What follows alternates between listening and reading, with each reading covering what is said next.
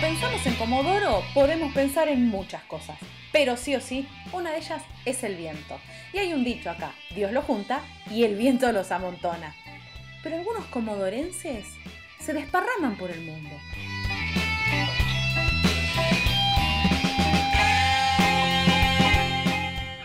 Yo soy Rocío Barquín y en este podcast de ADN Sur vamos a charlar con comodorenses por el mundo.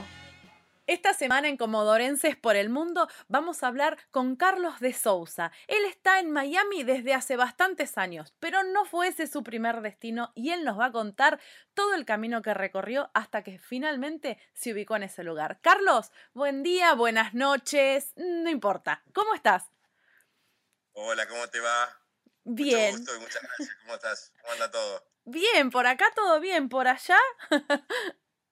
Y acá también estamos con la locura de este nuevo normal, pero bueno, adaptándonos, no nos queda otra y para adelante como siempre. Para adelante como siempre y siempre ha sido para adelante por lo que hablábamos en la previa, pero tu partida de Comodoro no fue directamente a este destino. Contame cómo fue que decidiste y armaste las valijas. No, no fue, ojalá hubiera sido tan fácil, no, no, no, no, no. Eh, Comodoro... Eh, lo tengo en el corazón y no me lo voy a sacar nunca, todos los amigos y todo, no, no. Eh, por trabajo, por trabajo. Estaba trabajando en una multinacional, en una empresa, en ese momento eh, allá en, Comodoro y salió la oportunidad de ir a Brasil. En realidad fue de estas coyunturas económicas que, nuestro país tiene y bueno, eh, yo quedé en una posición que o me, echaban o me mandaban para Brasil. Eh, esa fue la realidad. No había mucha opción. No, no, me dieron mucha opción. Te, dieron dos, no, había posibilidad de elegir.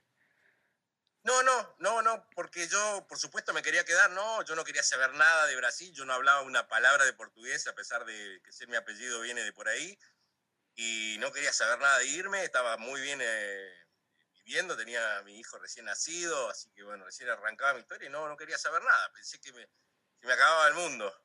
Pero bueno, me dijeron, bueno, es esto, esto, y dije, bueno, ¿cuándo salimos? Y bueno, nos fuimos para, para Brasil, para un pueblito que se llama Macaé, cerca de Río de Janeiro. ¿Y ahí en qué año estábamos hablando para que la gente por ahí se oriente? Estamos hablando 1997. Complicada época en el país este, y en Comodoro también, sobre todo en esa época. ¿Y allá eh, cuánto tiempo estuviste instalado en Macaé? En Macaé estuve hasta el año 2000, 2000 de Macaé no fui a Río de Janeiro, hasta, el año 2000 y de ahí fui a Río, que estuve hasta el 2003. Pero Brasil no fue tu último destino. Claramente. No, no, es, es como, como, te digo, no, no, son todas cosas eh, que van, van pasando, se te van usando oportunidades. Yo siempre, ahora cuento a la distancia, ¿no? Yo siempre digo, el tren de la oportunidad pasa y uno se sube o lo deja pasar, ¿no? Entonces, este, estando en Brasil, eh, empezamos a trabajar, es un trabajo distinto al de Argentina, porque se trabaja casi todo en el mar, entonces agarré una experiencia ahí este, en el mar, trabajando en petróleo, ¿no? Obviamente. Eh, y bueno, eh, surgió la oportunidad de, cambiar de empresa, pero siempre con la familia, ¿no? De un lado para otro, y eso es lo que más creo que lo que más cuesta, ¿no? El, desarraigo, sentirte extranjero, por más que todo el mundo te quiere, todo el mundo te trata bien y todo, siempre te sentís eh, extranjero, no importa dónde estés. ¿Y el tren de la oportunidad cuando pasó por Río, a dónde te llevó? Y en realidad fue una oportunidad también obligada porque me dijeron en una compañía, en una compañía donde trabajaba, me dijeron, no te queremos más, Carlitos, eh, eh, no hay más lugar para vos y volví a, otra compañía eh, donde estaba eh, primero, pero la oportunidad era en Venezuela. Así que en el 2003 salimos de Río de Janeiro, de una ciudad hermosa pujante, a una ciudad petrolera, un pueblito petrolero en, en Maracaibo que se llama Ciudad Ojeda, en Venezuela. Y ahí estuve desde el 2000, Venezuela estuvimos desde el 2003, Maracaibo, hasta el 2007.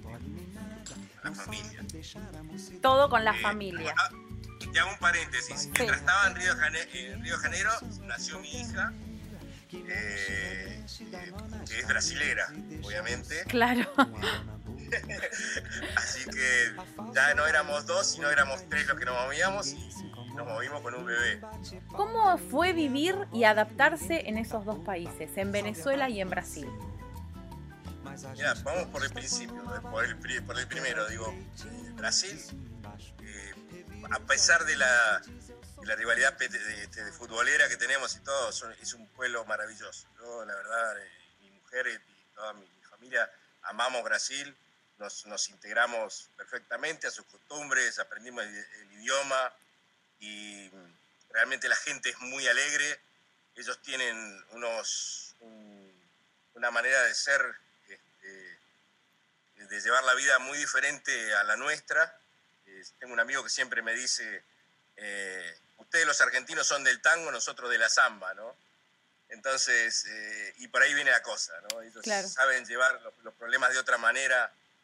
Eh, y la verdad que me, me, gustó muchísimo Brasil. Por supuesto, aprendimos de la cultura de la feijoada, que es la comida de ellos, la caipiriña, por supuesto, y comer asado de, de diferente manera, se cocina distinto. Eh, pero son todas, todas cosas muy buenas. No tengo solo buenos recuerdos de Brasil. Y en cuanto a Venezuela, eh, agarré justo el cambio eh, cuando se cambiaba.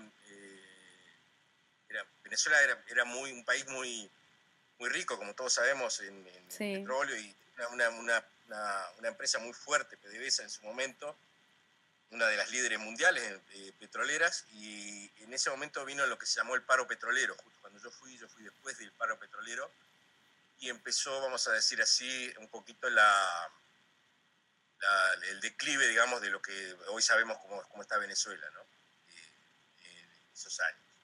Entonces fue, una experiencia difícil, pero eh, debo resaltar, la gente es espectacular también, un pueblo maravilloso, las costumbres son muy parecidas a las nuestras, muchas raíces de España, em, muchas, muchas así cosas que uno dice, pero esto nosotros hablamos igual. Y de hecho en Maracaibo hablan de vos también. Claro. Es una cosa... Eh, fue algo, fue algo, o sea, las dos experiencias muy buenas, muy ricas en, culturalmente, tanto para mí como para mi familia mis hijos. Y bueno, te vas haciendo, te vas abriendo la cabeza viniendo de, kilómetro 8, como digo yo, al mundo, este, eh, de ahí de Comodoro, eh, uno, uno, estas experiencias lo que te hacen es, abrir la cabeza y, entender eh, distintas culturas, ¿no? Y eso para mí creo que te enriquece, ¿no? Porque después cuando te paras enfrente a alguien de cualquier lugar del mundo, vos sentís que en algo, en algo te vas a acercar, en algo somos parecidos. Y tu hija es brasilera. ¿Y tu siguiente hijo dónde nació? bueno, salimos con mi hijo de Comodoro. Eh, sí, él tenía, él tenía dos añitos cuando nos fuimos a Brasil. Somos cuatro. Son cuatro. Somos cuatro. todavía somos cuatro. Sí, y de ahí, bueno, de Venezuela ya estuve, como te digo, ocho, casi ocho años ahí. De ahí surgió una oportunidad para, para otra, otra posición dentro de la compañía. Ya era en, Colombia. Y tuvimos que, nos fuimos de Venezuela a Colombia en el 2000 bueno, también una cosa que me pasó, que mi ignorancia total, cuando llegando a Colombia uno se imagina calor, ¿no? Un lugar cálido, buenísimo. Íbamos a Bogotá. Sol, tremendo. Nunca me imaginé que Bogotá estaba en altura y que hacía frío. y desde, desde casi Maracaibo, porque el lugar donde estaban es muy cerquita, que sí hace calor, me imagino la primera nochecita en Bogotá. Sí, es eso y la altura, ¿no? La altura que te falta el aire, cosas, costumbres eh, distintas, o sea, totalmente diferente el ambiente, digamos, en, Bogotá tenés las cuatro estaciones en un día. Este, pero bueno, también, la ciudad maravillosa, eh, Colombia también, la gente espectacular.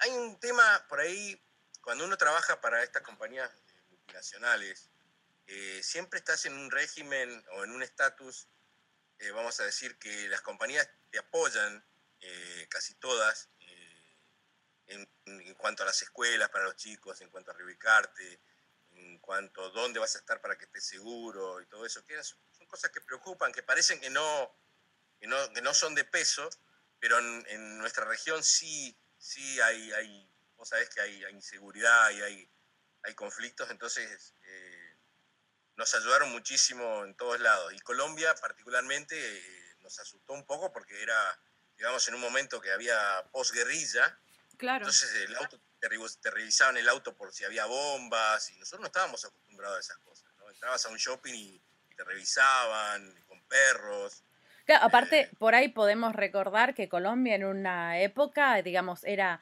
eh, la capital de los secuestros express. O sea, el que te retenían un par de horas hasta que tu familia o alguien hacía una transferencia. O sea, era una situación complicada en ese momento. Y tener esto, como vos decís, esta seguridad de que digan, bueno, estoy en un ambiente cuidado, aportaba mucho para la tranquilidad de la familia. Claro, claro, sí, era, era cosas que sopesaban y las compañías la ponían. De hecho, te sentías eh, James Bond cuando llegaba. tenías, que identificarte, no te podían mostrar tu nombre porque sabían que si no alguien podía identificar que venías para esa compañía. Entonces te decían, hay un hombre con un clavel rojo esperándote en la esquina del bar, sentado, eh, tal, andá y acerca. Era, era increíble, increíble, pero fue así, ¿eh? Fue así. Y vos le decías de Sousa, Carlos de Sousa, como, como Bond, James Bond. Manolo, Manolo. Sí, sí, sí, así que... Pero bueno, también tengo anécdota donde llegamos una vez de noche y no había nadie. Y bueno, tuvimos que tomarnos un taxi de la calle y, bueno, igual, igual sobrevivimos. Claro que sí. Eso, eso también te pasa. ¿eh? Y de esos años en, en, Colombia, ya adaptado, ¿qué es lo que más te agradó del lugar? Además de esto que vos me decís, el clima, eh, las cuatro estaciones, bastante parecido a Comodoro me suena eso, no sé si será también por el viento, pero eso que... No, viento no. Claro, que sean las cuatro estaciones en el mismo día y uno siempre salga con la camperita y una musculosa porque no sabes qué puede pasar. ¿Qué otra cosa te encantó de Colombia? Eh, Colombia eh, lo que tiene la, la, gastronomía eh, es buenísima. Hay, digamos, no es Colombia, ¿no? Es, Bogotá, la ciudad. Es una ciudad cosmopolita también. y una de las cosas que más me, gustó es la amabilidad de la gente y la forma que tienen de hablar, ¿no? El colombiano habla un castellano muy, muy puro, muy, muy respetuoso eh, te tratan de usted, a la señora la tratan de su merced, aunque no lo creas, suena, suena, pero son, son muy respetuosos, muy, muy, muy buena gente también, y ¿cómo se llama? Y eso por un lado, y después había un lugar, eh, un, un, lugar, un parque que yo nunca había visto, eh, no voy a hacer la propaganda del lugar, Igual si está en Colombia, está lejos, digamos. Pues. no, el lugar se llama Andrés Carne de Res. Es, un lugar eh, hecho por un bohemio que es espectacular, a las afueras de Colombia. Y yo estaba enamorado de ese lugar, porque era, era, eh, tenía todo, ¿no? Tenía un lugar para que los chicos jueguen, y los chicos jugaban armando, haciendo rompecabezas, eh, le daban serruchos, le daban clavos, le daban martillos. Y, vos llegabas y dejabas a los chicos jugando y tenían unas chicas disfrazadas era todo atendido por gente que estudiaba teatro. O chicos de la universidad eran los que atendían. Entonces, vos estabas en la mesa y por ahí venía un mago, te hacía un, truco de magia, venía el propio Andrés y te decía, ¿dónde sos? No, soy de Argentina.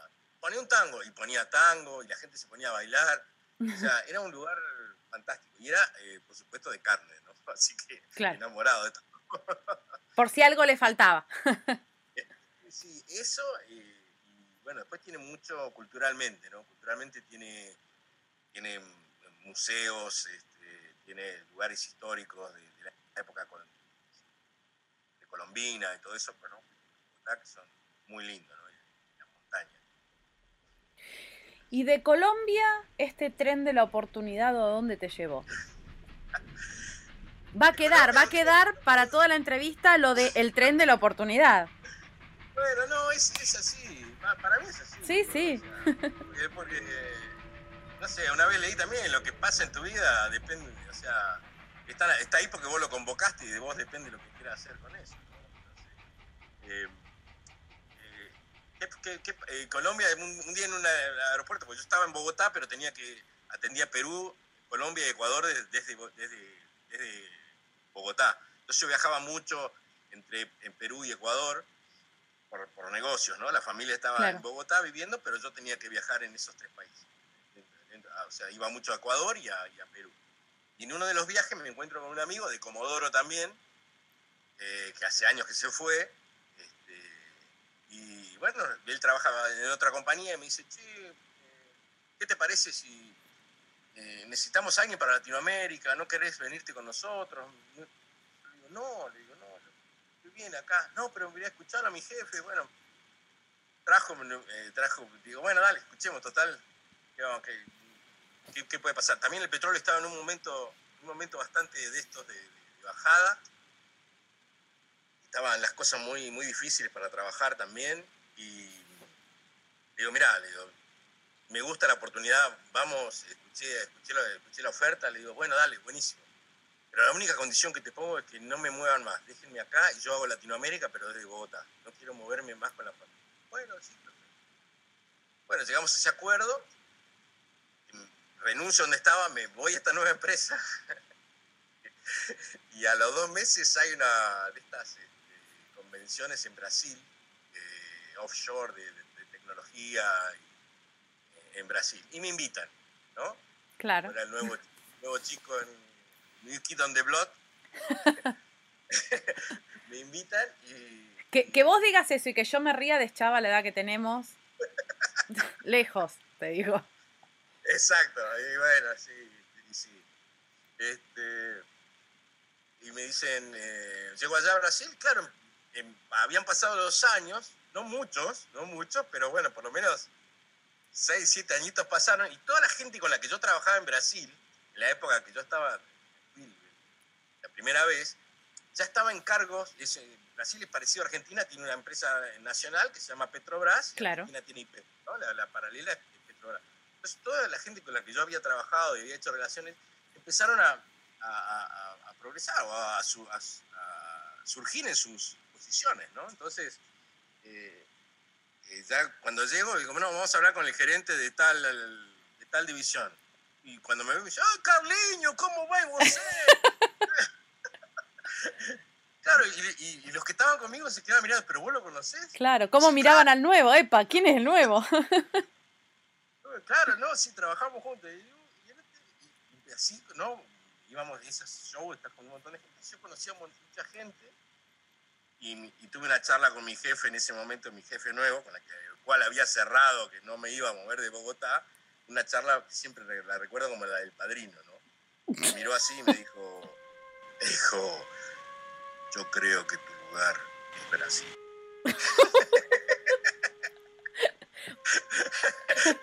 así que en esa época no había WhatsApp, pero estaba el Messenger, ¿verdad? Y le mandé, ahí nomás le mandé un mensaje a mi mujer, me acuerdo. Me dijo, vos sos un animal, me dijo. le mandé un mensaje a mi mujer desde Brasil y digo, no, volvemos a Brasil. Eh, siempre es una era una alegría, porque a nosotros nos gustaba mucho Brasil, ¿verdad? claro. Este, así que bueno, de ahí nos fuimos eh, en el 2008, a, volvimos a Río de Janeiro.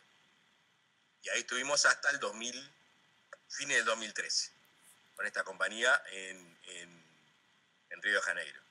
Ya mis hijos, por supuesto, de escuela a escuela, y esto es, esto es algo interesante para contar para quien, no conoce o el que no... Em, los chicos, la, adaptabilidad de los chicos es, complicada, pero, pero aprenden mucho muy rápido y es una máquina de absorber. Entonces, imagínate esos chicos eh, de Argentina a, Brasil, de Brasil a Venezuela, de Venezuela a Colombia, Colombia vuelta a Brasil. O sea, tenían un matete en la cabeza. Pobre. Este, de historia, geografía, o sea, hay materias que no van a cambiar, pero yendo a la primaria estaba...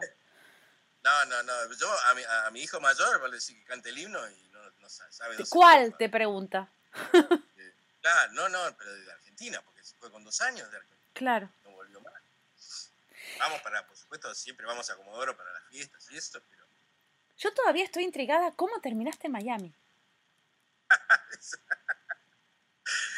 no, pero eso es algo, eso es un secreto. No, no puedo decir mucho porque si no todos se van a, van a querer hacer lo mismo. No, quiero que se Es sospechoso. no, no, no. ahora, ahora te cuento. Entonces, bueno, en un momento eh, bueno, de, Brasil, eh, estábamos eh, ya. Brasil empieza con una crisis, no sé si te acordás, 2012, 2013, donde empieza el, eh, el caso este de, la este, corrupción y, ah, sí, sí. todo lo que era, todo lo que era, este, digamos, lo que era, habían hecho mucho, digamos, mucha propaganda con lo que era afuera y todo, se había invertido mucha plata, y las compañías, las compañías empezaron a, a desconfiar y bueno, y empezó a caer la actividad, a caer la actividad, se empezó a desfasarse el, valor del real con el dólar, como nos pasa a nosotros en Argentina, eh, un desfasaje muy grande, y yo terminé siendo un costo, aparte de estar trabajando, digamos, eh, digamos como internacional ahí, era, era muy costoso mantenerme en Brasil. Entonces me ofrecieron eh, irme a Estados Unidos trabajar, hacer Latinoamérica, lo mismo que estaba haciendo de Brasil, pero hacerlo desde Houston. Texas. Claro. Que es como el centro eh, petrolero de Estados Unidos. Exacto, exacto. Ahí está la, digamos la, oficina madre de casi todas las empresas están ahí. Y bueno, eh, ese fue el, ese fue el, por qué estamos en Estados Unidos, ¿no? Pero no responde el por qué están en Miami. De ah, Houston a Miami. ya llegaremos ahí.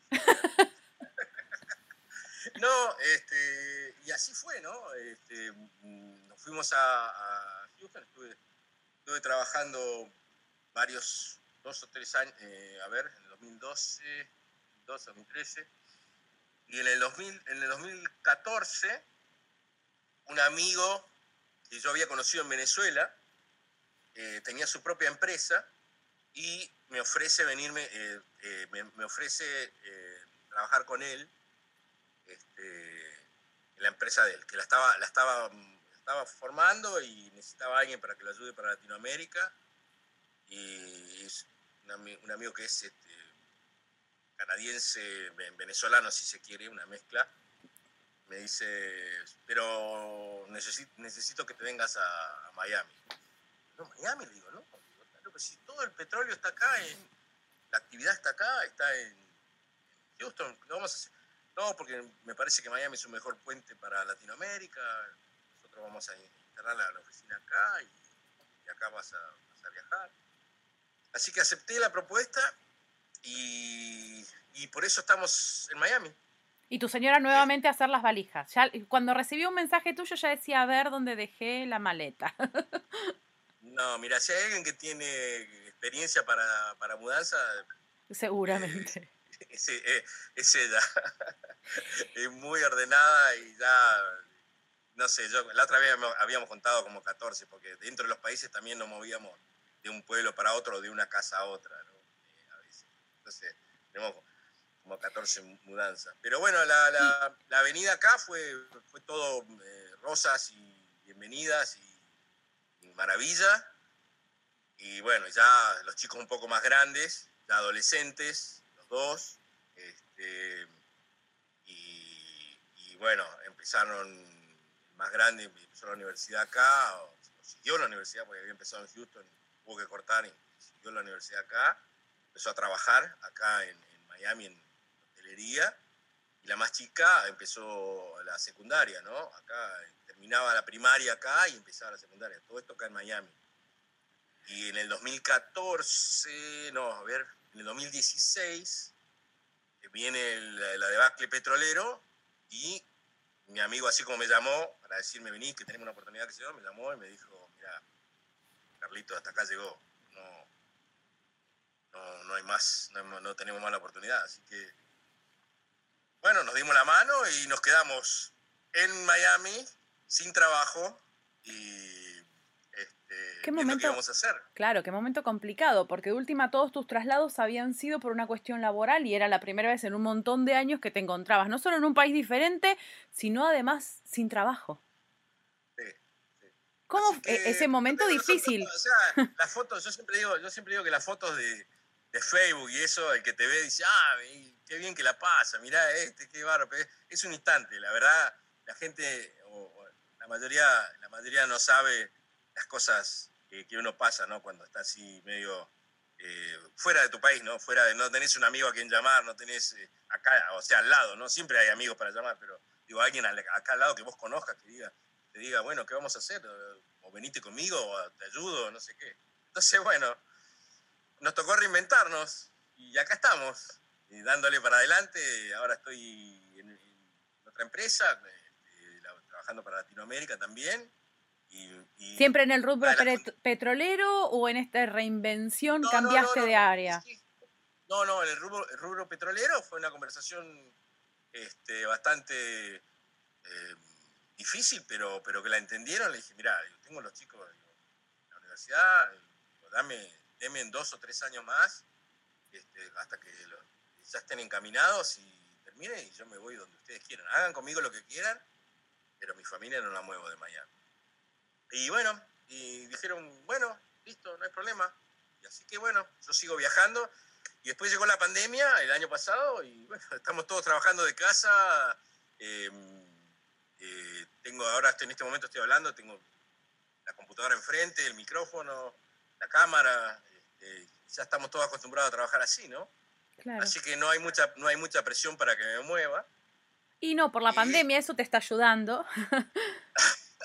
Claro, pero es. Eh, a ver, qué sé yo, no lo tomo como una ayuda, porque a mí lo que me, lo que me gusta es viajar y estar, estar con los clientes, ¿no? Hay que estar. A mí me gusta estar en el frente, vamos a decir así.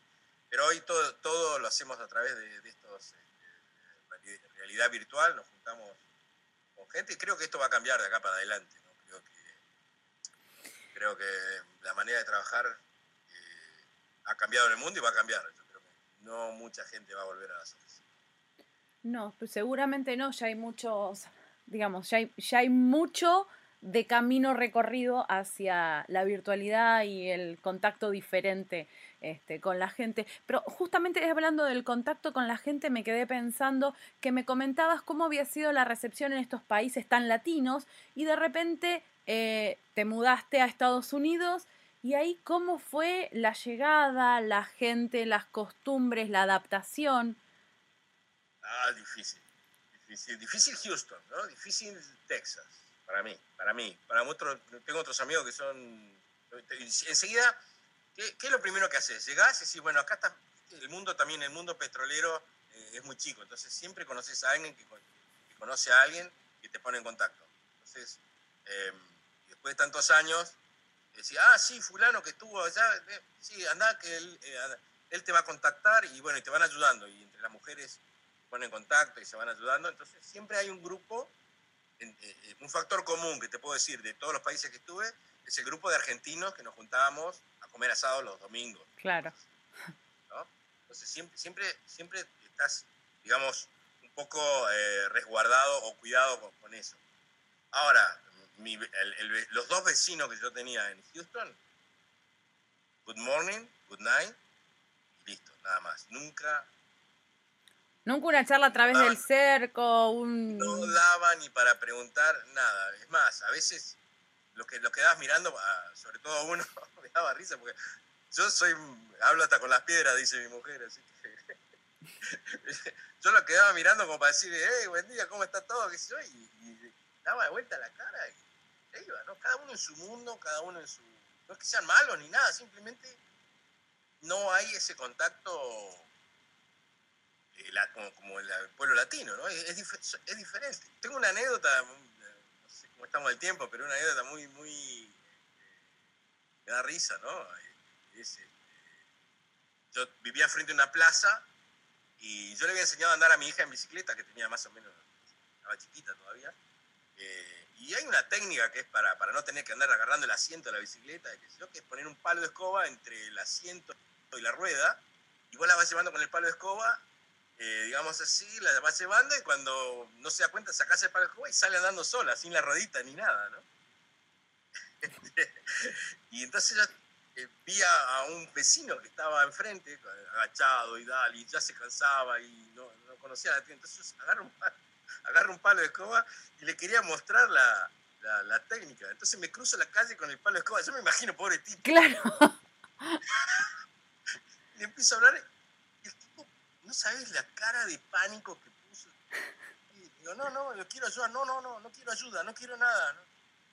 Digo, no, pues, señor, le digo. Claro, después le expliqué, le conté, le pusimos, pero al principio no sabía lo que fue. Creo que a ver si te denuncian por agresión. Sí, está esa cosa, ¿viste? Esa cosa que no, no, no, no conozco, tengo miedo, no conozco, tengo miedo. Este, pero, por otra parte, por otra parte, y esto sí es muy triste para mí, es que te sacás la mochila de la inseguridad. Sacás la mochila de inseguridad que traes de, nuestros países. En Brasil yo tenía que dar una vuelta a la manzana antes de estacionar Bogotá tenías que dar una vuelta a la manzana antes de entrar al garage, eh, para todos lados. Eh, una recomendación que yo tenía en Brasil para manejar era tener una cartera, eh, dos carteras, una, para el ladrón y otra la tuya bajo el asiento en el auto, para que cuando robar le des esa.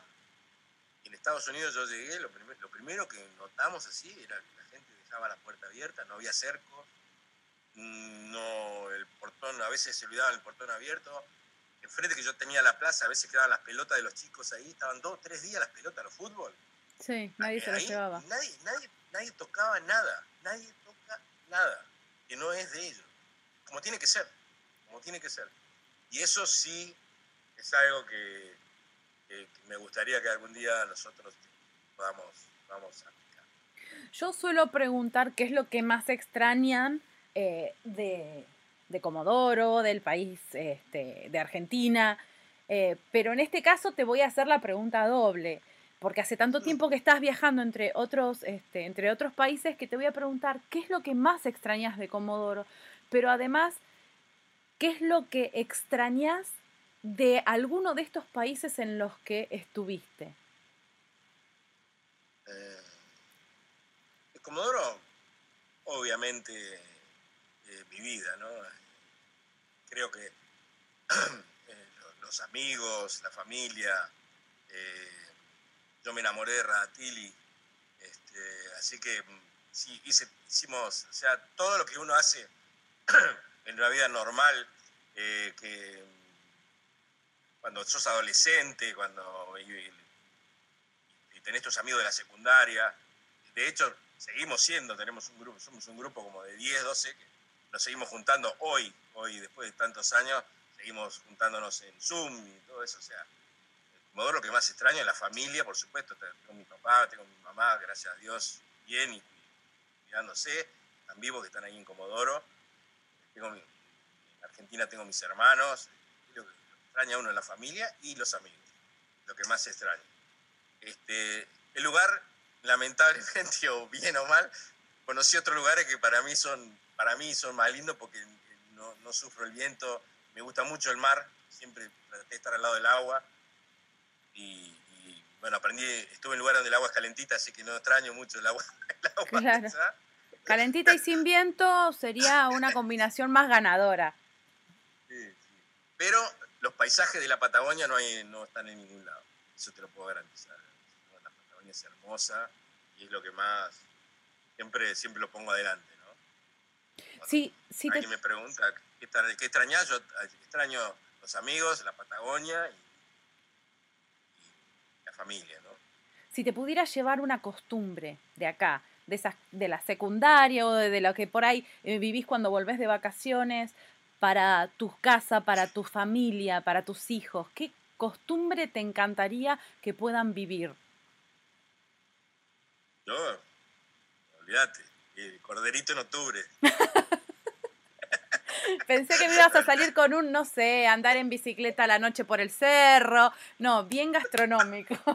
No, olvídate. No, no, no. El corderito, el sabor del cordero que nosotros tenemos allá no existe en ningún lugar del mundo. Y eso que no me importa que me lo discuta, quien lo discuta. Eso es lo que yo me gustaría que, que Eso y el mate, ¿no? Pero el mate no sé qué va a pasar ahora con esto. Y el mate ahora salís con cuatro o cinco mates adentro del bolso, así vendría a ser la movida. Claro. cada uno su mate, cada uno su bombilla. ¿Y cómo te, a ver, y, hablando del mate, ¿cómo se las arreglaron? ¿Eran muy materos? ¿Tanto tiempo afuera? ¿Perdieron la costumbre o siguen? No, no, siempre, siempre está con nosotros, siempre nos acompañó. No somos de, los que desayunan, ni meriendan, ni cenan con, mate, este, pero sí somos de que oh,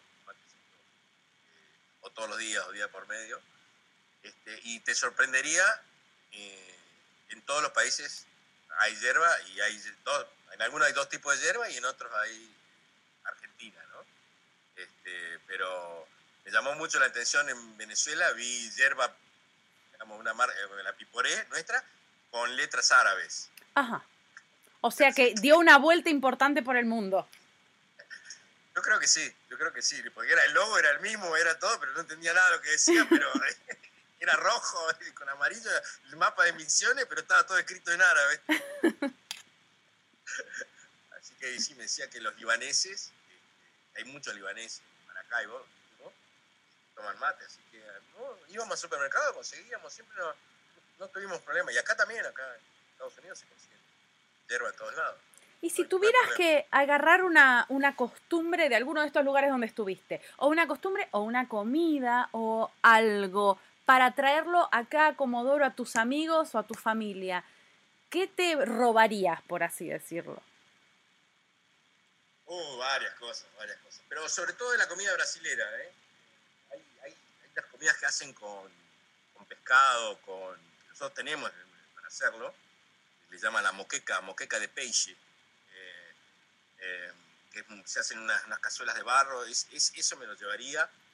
Eh, a pesar de, también de la disputa como tenemos el fútbol, ellos hacen la picaña, que de hecho es un corte ahora que todo el mundo lo conoce en Argentina. Top. Y no sé, no sé si es, no sé si es, no sé si es porque, porque eh, es por el turismo o por qué, pero la picaña, que es un, creo que la punta de la tapa del asado, no quiero, acá algún experto me va a corregir, Sí, no voy a ser yo, ¿eh? La que corrija eso. No, no, por eso te digo, pero eh, y ellos le llaman picaña en.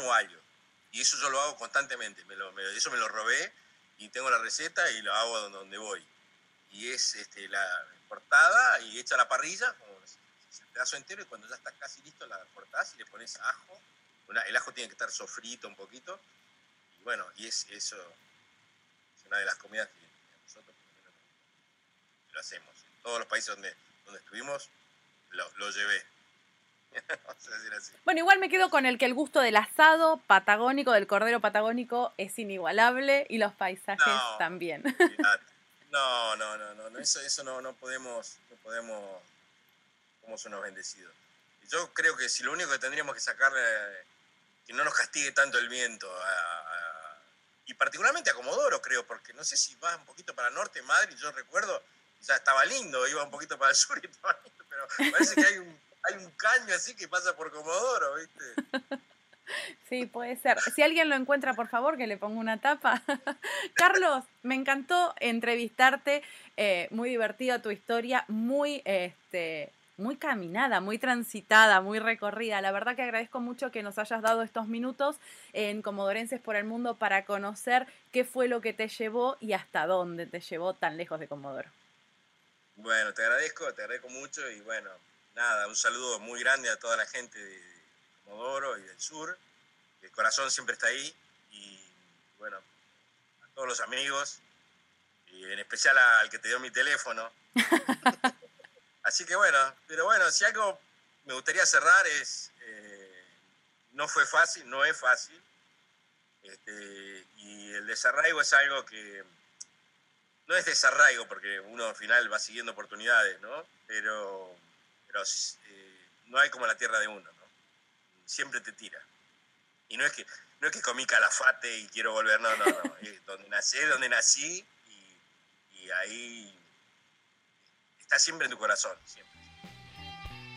Comodorenses por el Mundo, un podcast de ADN Sur.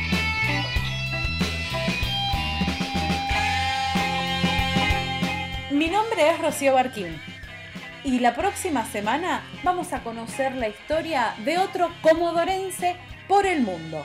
Seguime en los podcasts de ADN Sur.